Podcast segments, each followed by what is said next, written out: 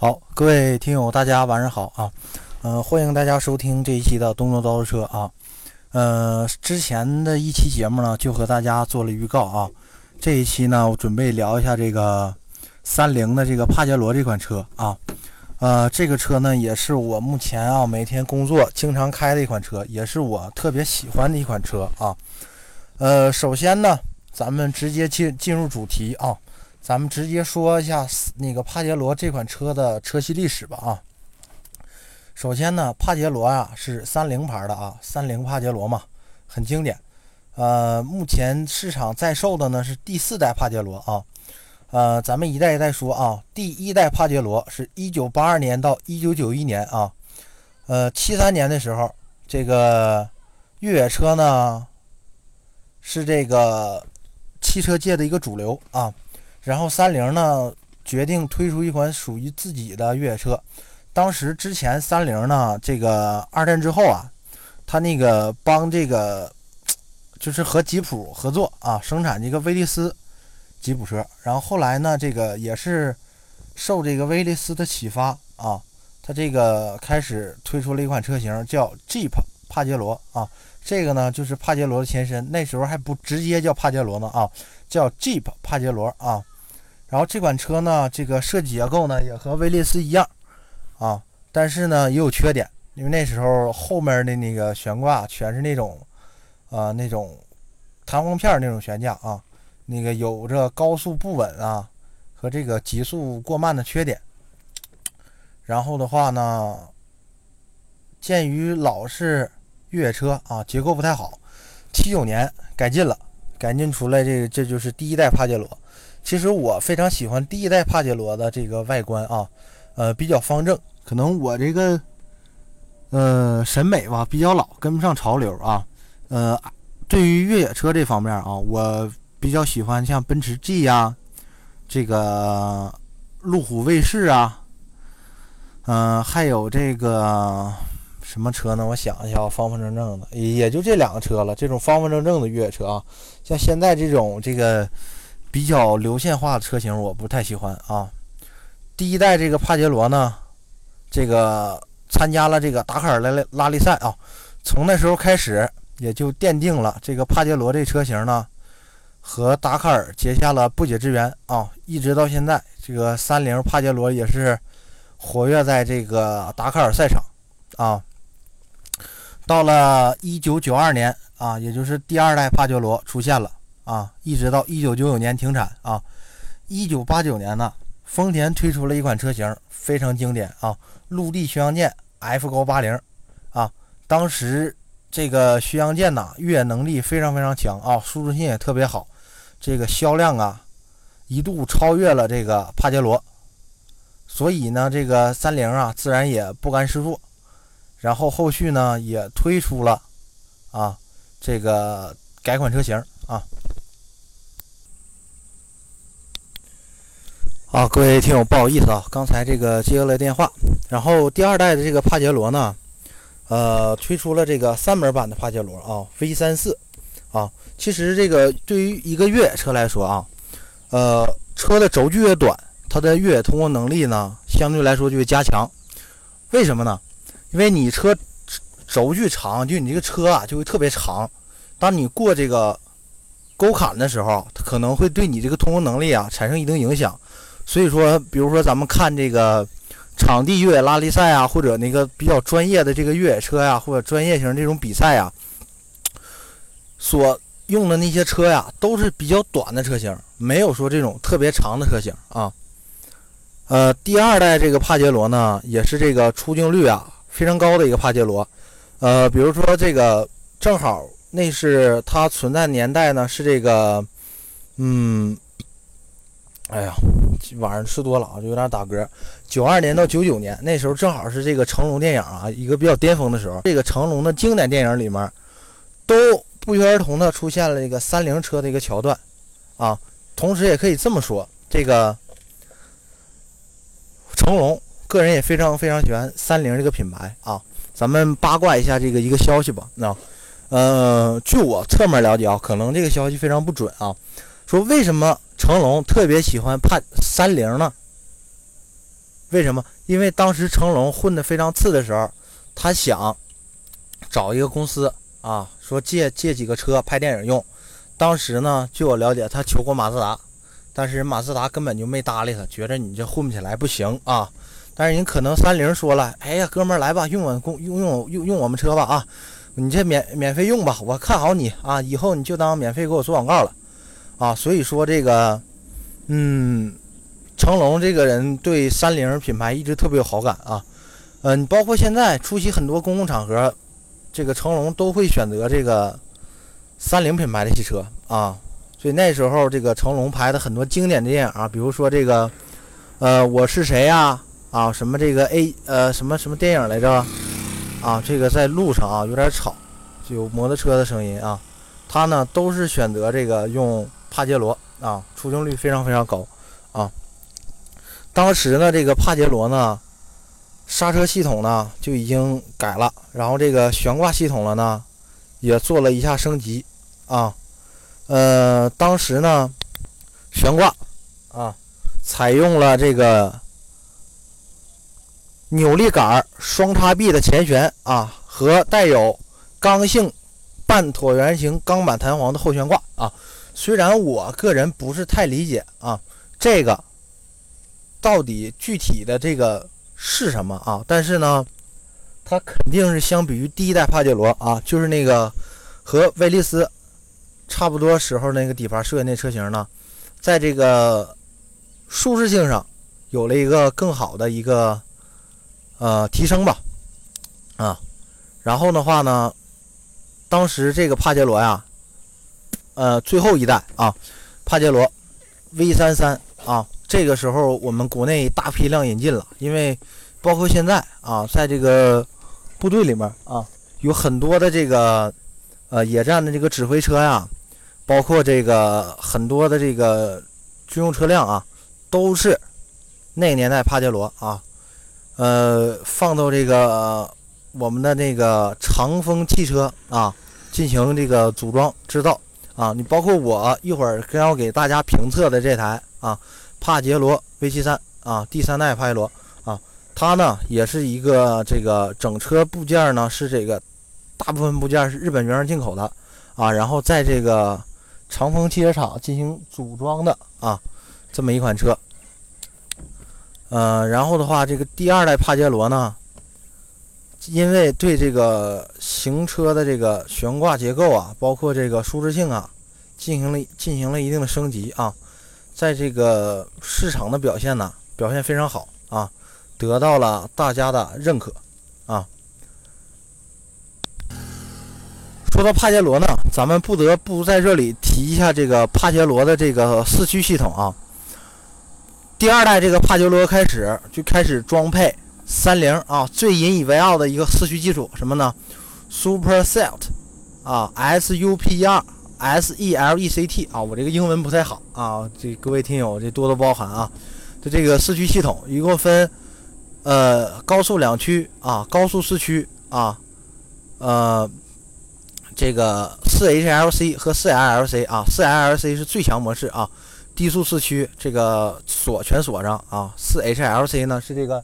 比高速四驱呢多锁了一个这个中央差速锁啊，然后并且呢可以支持在一百公里每小时内进行四驱系统切换，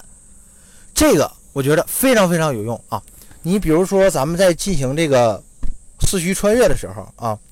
假如路过一块泥泞的地方，啊啊，但是之前的话呢是一个比。类似于铺装那个路面，然后突然你路过一个非铺装路面，那么这个时候呢，你就需要在行驶的时候，你如果能切换这个四驱的话呢，会使你这个通过性啊大大加强。你比如说牧马人这样的车，它需要把车车停下来才能把四驱系统给它挂上啊。假如在刚才我说的那个情况下，你把车停下来去改这个四驱接通形式。可能就会造成整车的一个什么情况呢？啊，陷车情况的发生啊，所以说这是一个三菱公司非常引以为傲的一个四驱系统啊，这也是我非常非常喜欢的这个三菱一一点啊，就是这儿。然后的话呢，目前呢，然后到一九九九年一直到二零零六年啊，生产了这个第三代帕杰罗，也是我目前一会儿给大家做评测，也是我这这几天这一段这半个多月开的最多的一款车啊。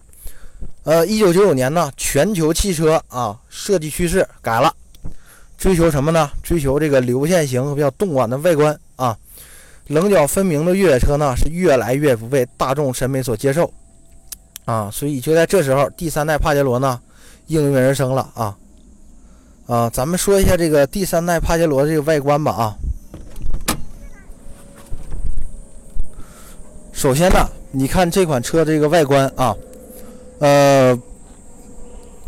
帕杰罗这款车呢，有一个外号叫什么呢？叫山猫。为什么它叫山猫呢？大家有时间感兴趣可以去网上查一下。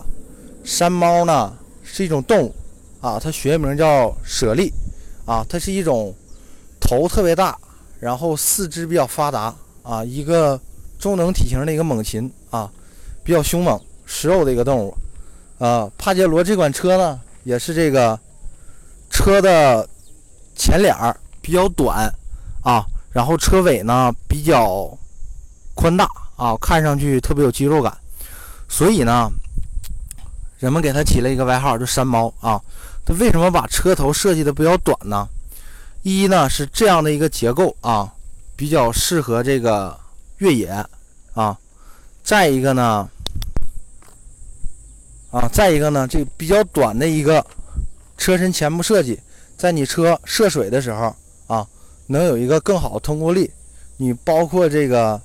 车头设计的比较短，然后车头抬的比较高啊，可以让呢这款车呢有一个更大的接近角啊。然后车尾呢设的比较短还比较宽啊，能有一个更大的离去角。这样的话能能大幅度提升啊整车的一个越野通过能力啊。所以说呢，这个车呢。有这么一个外号，叫什么呢？叫山猫啊。然后呢，第三代帕杰罗呢，放弃了独立大梁啊，采用了承载式车身啊。后悬挂呢，也采用了这个多连杆独立悬挂啊。呃，这一代的车型呢，可以让这个整车呢舒适性更强啊。然后呢，前几代车型啊。都是这个鼓刹的啊，这一代第三代帕杰罗啊，V73 帕杰罗也改成了四轮碟刹的这么一个刹车系统啊。可能会有的听友说了，那你说这个一个越野车啊，强调通过性的一个越野车，你把它改成了一个啊这个承载式车身，会不会让它的这个越野能力降低呢？这个呢，请各位听友放心啊，我以我的人格做担保，帕杰罗这个车。啊，是一个这个越野通过能力非常非常强的一款车，啊，这几天呢，我也一直在开这款车啊，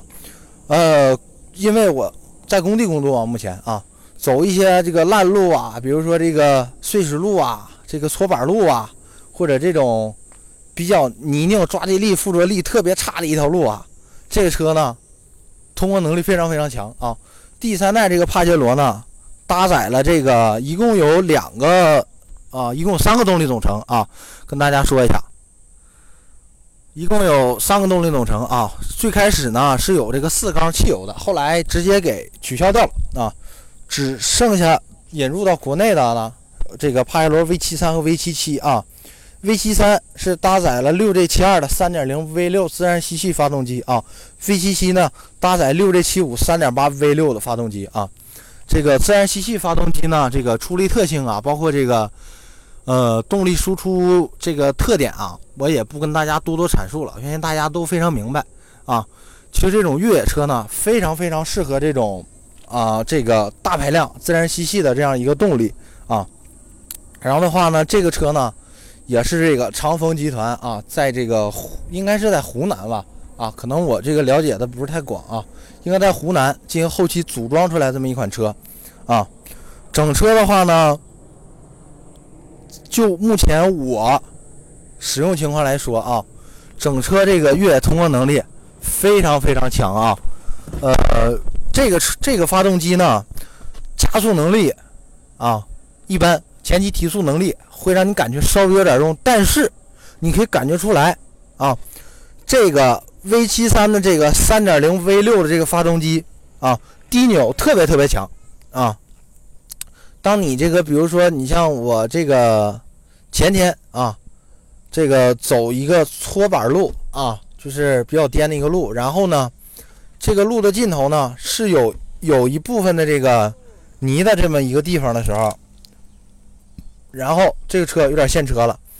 然后呢，我就把二 H 啊放到这个两驱嘛，切换到这个高速四驱模式，切换到这个高速四驱之后啊。一档缓抬离合，猛给油门，直接就出来了啊！所以说这个车呢，越野能力特别特别强啊！在这儿呢，咱们再说一点啊，呃，比如说咱们看这个什么牧马人啊，什么卢比肯呐，有撒哈拉呀，很多很多这些车，这些车呢有一定的越野能力，这我不假。但是啊，像撒哈拉、卢比肯啊、牧马人这些车呀，它只不过是一种什么车呢？这种玩场地的这种越野车啊。不是这种帕杰罗呀、陆巡呐、普拉多这种穿越车啊，你像这种车，你是可以把它用作长途穿越的，兼顾公路的舒适性啊，也兼顾一定的这个通过能力啊，呃，涉水啊，这个涉水啊，包括走一些非铺装路面啊，能力非常非常强啊，乘坐舒适度呢比较高，并且呢不挑油啊，像这车九十二号油也能加。啊，你比如说像我目前开这款车，这是一个二手车啊。这车之前的年检贴贴的是哪儿呢？各位可能想不到啊，西藏啊，西藏什么地方？我不用跟大家过多解释了啊。西藏呢是一个这个西藏人民用车，很少他妈保养，对不对？车加油就跑，没油了就加，什么时候开坏什么时候拉倒，什么时候开坏什么时候修。你况且这车根本开不坏。你除非你把它撞了，你不把它撞，这车根本开不坏啊！并且呢，西藏地区的油品比较差啊，什么油都有，可能啊，他他妈标的是九十二号油，我估计啊，九十二号油的标准他都达不到啊，所以这车根本都不挑油啊。这样的车你才是真正的越野车，你可以开着它啊去征服一些地方啊，去穿越一些地方啊。你不像那个什么又大 G 啦，又路虎了啊，这些车，这些车固然它有一定越野能力，但是。它比较娇气啊，这个可能没有帕杰罗呀、陆巡呐、这个普拉多这这种车，这个越野通过能力这么强啊。这样的车呢，是可以带你征服很多地方的一款车啊。然后正好说到第三代这个帕杰罗了，然后我也再说一下这个车缺点吧。车 优点我就不说了啊，越野能力非常非常强啊。并且保值率呢比较高，但是咱们说一下这车缺点。首先第一点啊，三菱的车，所有的车，包括项目部还有一个欧蓝德啊。过几天呢，下一期，呃，我给大家评测一下三菱欧蓝德这款车啊。三菱的所有车都是这样，这个我开这个呢是手动挡的车型啊，自动挡也一样。三菱的这个自动挡呢，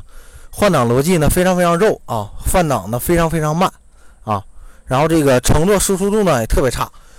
乘坐舒适度这个，因为它是一个越野车，所以它乘坐舒适度会比较差。但是三菱的这些车型乘坐舒适度的这个差是从哪儿来的呢？是三菱所有的车型这个人体工程学设计的都非常非常不好啊，包括它这个座椅，起码在我驾驶的时候找不到一个特别能让我舒服的啊这么一个坐姿。啊，包括副驾驶和这个后排也是啊。虽然这个车后排腿部空间很宽，头部空间也很宽，但是呢，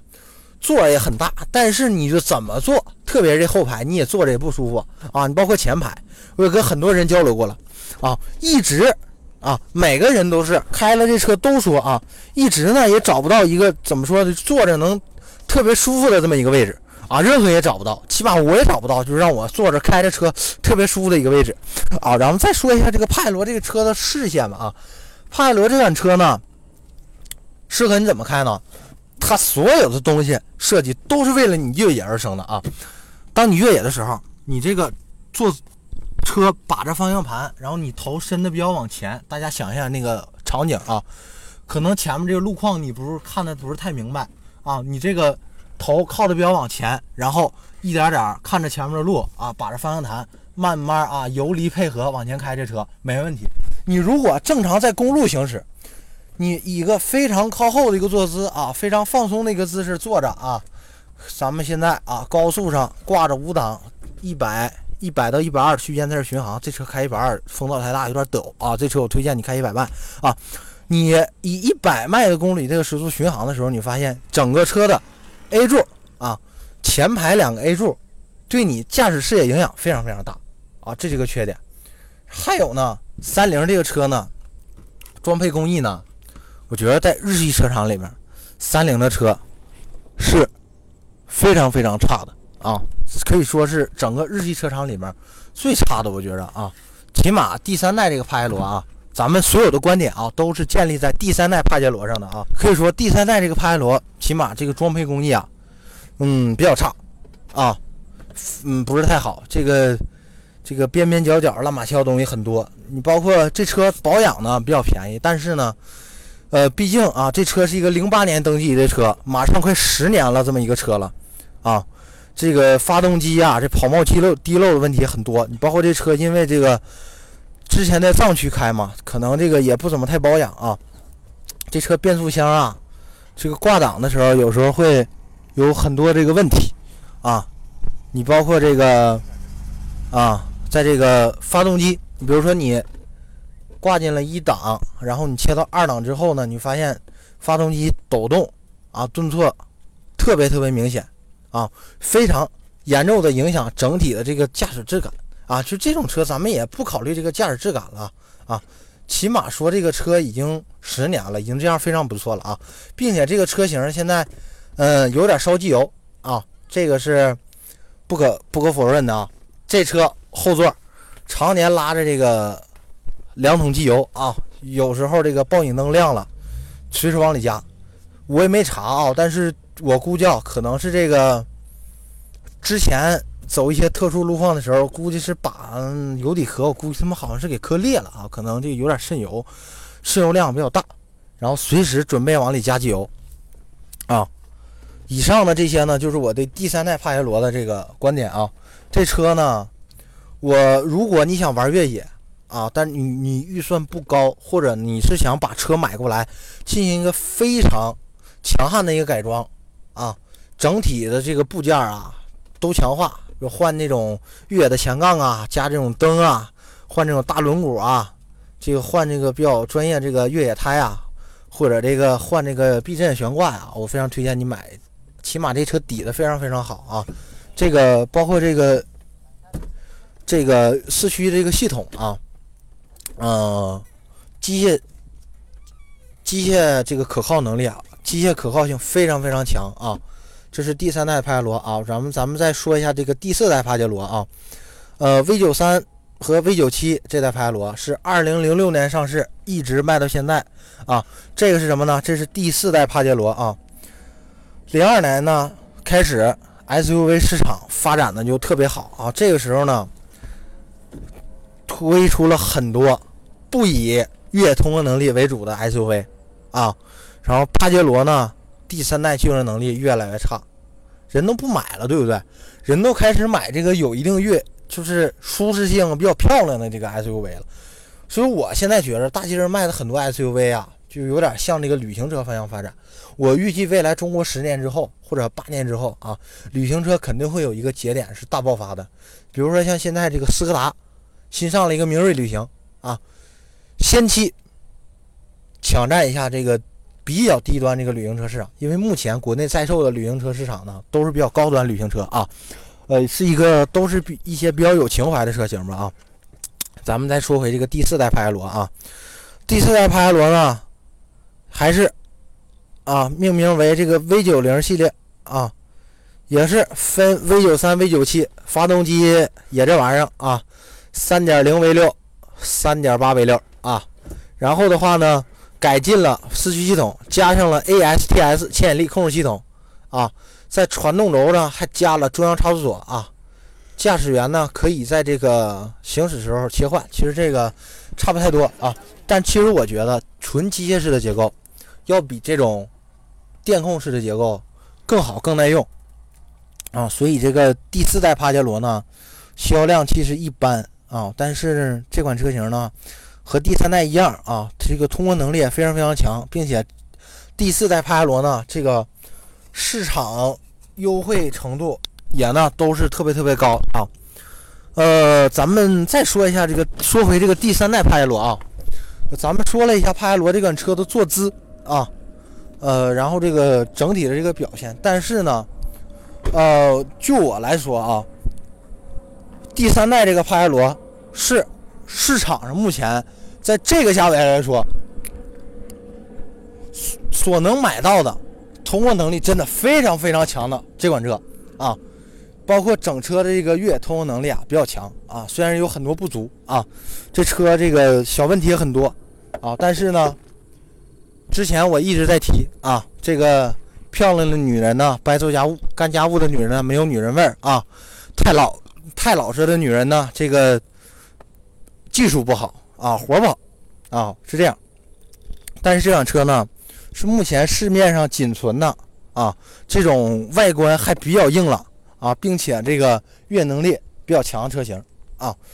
呃，帕杰罗呢，因为三菱这个品牌现在发展势头也不是太好啊，再加上去年让让他们这个日产给他们举报了啊，弄了一个这个这个排放门啊，然后三然后三菱濒临破产，然后日产呢嘛又给收购了，所以呢，我非常讨厌日产这个车企啊，这个品牌啊，呃，导致三菱呢目前。嗯，在市场上这个市场占有率比较低，车销售的呢也比较差。但是啊，新上市的这个欧蓝德七座的，价格也比较低，配置也比较高，也比较实在，这我比较推荐的。但是这车怎么说呢？哎，对，忘了还有一点了，这个车油耗真的比较高啊。这车我这三点零这个百公里大概在十五六个油到十七八个油，多少油都是它啊，因为。有时候需要越野脱困，啊，偶尔也会给几脚大油门啊，所以这个车通过能力好，但是这个这个油耗比较高，因为这车配了四个韩泰的 AT 胎嘛。虽然这个胎啊比较韩泰这品牌这 AT 胎啊比较差，但是毕竟是个 AT 胎越野胎啊，所以这个车油耗比较高的啊。呃，帕杰罗呢，因为市场的种种这么多表现嘛，已经逐渐了快沦为了一种怎么说呢？这个。呃，情怀的一个产品吧，啊，有很多这个人买帕杰罗，其实没有那么强的越野需求，只不过是一个情怀。呃，你比如说，就像我，其实我呢也比较喜欢越野车，但是越野车太不实用了，因为我每天也不越野，对吧？然后油耗特别高，开着也不舒服。我还是比较喜欢轿车，然后呢，我特别喜欢马自达。其实马自达车有很多缺点，啊，特别特别多的缺点，但是我就是喜欢，没招，没办法。这个东西就是一个情怀的东西，帕杰罗现在逐渐就快沦为一种情怀的东西。但是帕杰罗这个车，越野通过能力啊，这个可靠性真的非常非常强啊。如果你有比较强的越野需求啊，并且你不需要这个车的品牌啊给你带来附加值啊，比如说你需要你买奥迪啊、买路虎、买奔驰、买宝马啊、买吉普啊，给你带来这些。这个品牌的附加值，我非常推荐大家考虑一下帕杰罗这款车。真的，这车太好了，真我太喜欢了啊！我开这个车是手动3.0的啊，在整个公司没有人爱开这车，因为这个车一起步比较肉，二呢，只要它走起来扭矩非常大，非常非常难控制，并且也是手动挡，大家都不爱开，对吧？但是我这个人就多动重啊，我特别喜欢开手动挡的车啊。这个的话呢，关于手动挡和自动挡车型呢，咱们就不在这儿讨论了啊，没招儿。现在自动挡车型越来越多，因为城市越来越堵，大家都是在开这个自动挡车型，所以手动挡的车型逐渐被这个时代所淘汰，啊，就这样。然后这一期呢，就是给大家奉上的这个帕杰罗第三代帕杰罗的这个评测啊，能讲的呢比较笼统，只是说了一些我比较主观的一个观点啊，但是我还是非常非常喜欢帕杰罗这款车啊，也是呢非常非常推荐。帕杰罗这款车啊，越野通用能力非常强，但是呢，所换来就是这个人机工程学不太好啊，车内装配工艺呢不是太好啊，没有那么太严丝合缝。但是整车的可靠性啊，四驱突破能力非常非常强啊。在这个结尾呢，送给大家一首歌吧啊，送给大家一首什么歌呢？送给大家一首歌啊，这个是真正男子汉第一季的片尾曲，叫《渴望光荣》啊，希望大家能喜欢啊，因为这首歌也配着这个车，对吧？征服一切不可能，挑战一切不可能啊！好了，最后节目结尾呢，感谢各位听友的收听，祝大家工作顺利，生活愉快，拜拜啊！同时呢，也希望大家多多点赞，多多留言啊，可以在微博、微信啊搜索“东东叨叨车”啊。有更多精彩内容在里面分享啊！感谢各位听众收听，祝大家工作顺利，生活愉快啊！省得说重了，拜拜。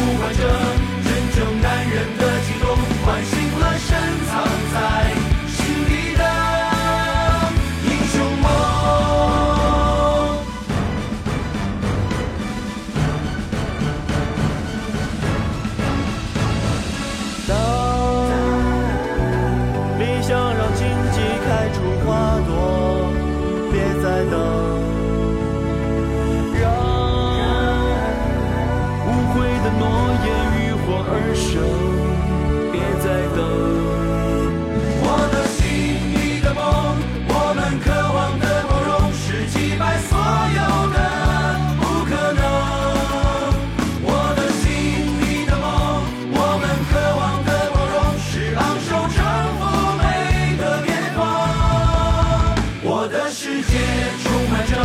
未知变幻的旅程